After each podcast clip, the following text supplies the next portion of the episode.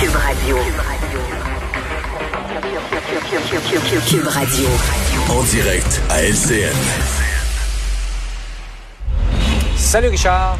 Salut Jean-François. Comment ça va?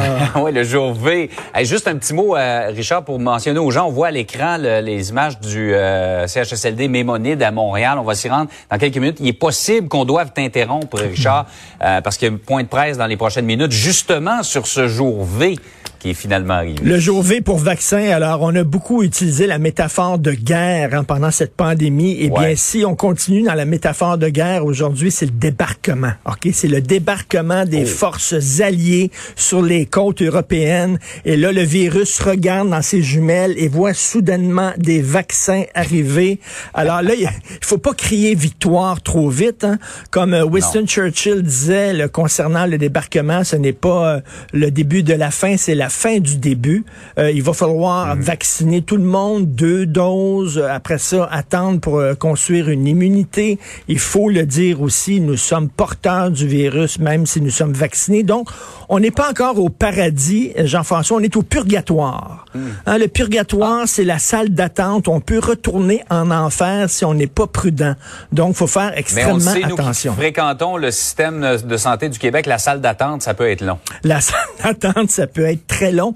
Et ça démontre, Jean-François, quand on veut, on peut. Lorsqu'on met toutes nos Ouais. ressources, tout l'argent, euh, le temps, les énergies, l'expertise, on peut trouver, là, parce qu'aujourd'hui, là, c'est aussi important. Je voyais une américaine à la télévision américaine euh, un peu plus tôt ce matin qui pleurait et qui disait c'est aussi important que lorsque l'homme a mis le pied sur la Lune. Effectivement, au point de vue technologique, là, ce qui s'est passé, là, de, de faire un vaccin, de concevoir un vaccin dans aussi peu de temps que ça, c'est comme lorsqu'on a mis le pied sur la Lune. Et ça démontre que lorsqu'on met nos énergies, on est capable de trouver des solutions à des problèmes. Et moi, si j'étais un militant écolo, je dirais, ben regardez là, il y a une leçon là. Quand on se met tout ensemble pour régler une un, un problème, on peut trouver une solution. T'imagines si partout à travers le monde, les grands savants se penchaient sur, je sais pas moi, euh, des, des sources euh, de- d'énergie alternative, un moteur qui roule euh, au jus de pomme.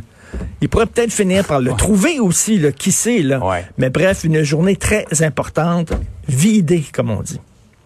Exactement. Ça ne fait que commencer. Les euh, doses vont rentrer à un rythme plus régulier à mesure que le temps euh, va avancer. Par ailleurs, la question des ventilations, de la ventilation des écoles, c'est toujours pas réglé. Hein? Écoute, moi, j'en reviens pas que Jasmin Roy, avec sa fondation, qui euh, ramasse de l'argent, des dons du public pour acheter des ventilateurs, des purificateurs d'air pour les écoles et les installer. Les centres de services, qui sont les anciennes commissions scolaires, qui leur disent non, non, merci, euh, on n'en a pas vraiment besoin. Voyons, tous les experts le disent. Écoute, là, il y a Jean-Philippe Morin, qui est un expert de l'École polytechnique à Montréal, qui a été interviewé.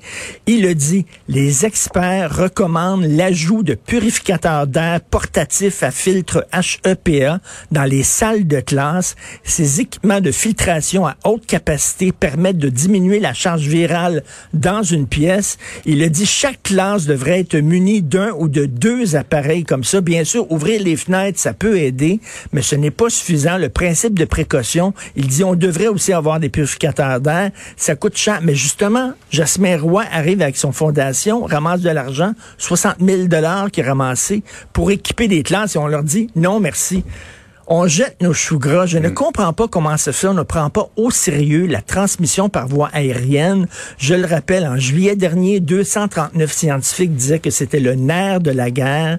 Il fallait, oui, ouvrir les fenêtres, mais il faut aussi ajouter des purificateurs d'air. Donc, c'est assez particulier ce refus-là. Ouais, et ça presse là, parce qu'on on arrive dans la période où c'est euh, où c'est absolument essentiel. On n'est pas très avancé dans l'opération. Tout à effectivement. Hey, Richard, Richard, passe une belle journée. Grande journée aujourd'hui. Bonjour. À demain.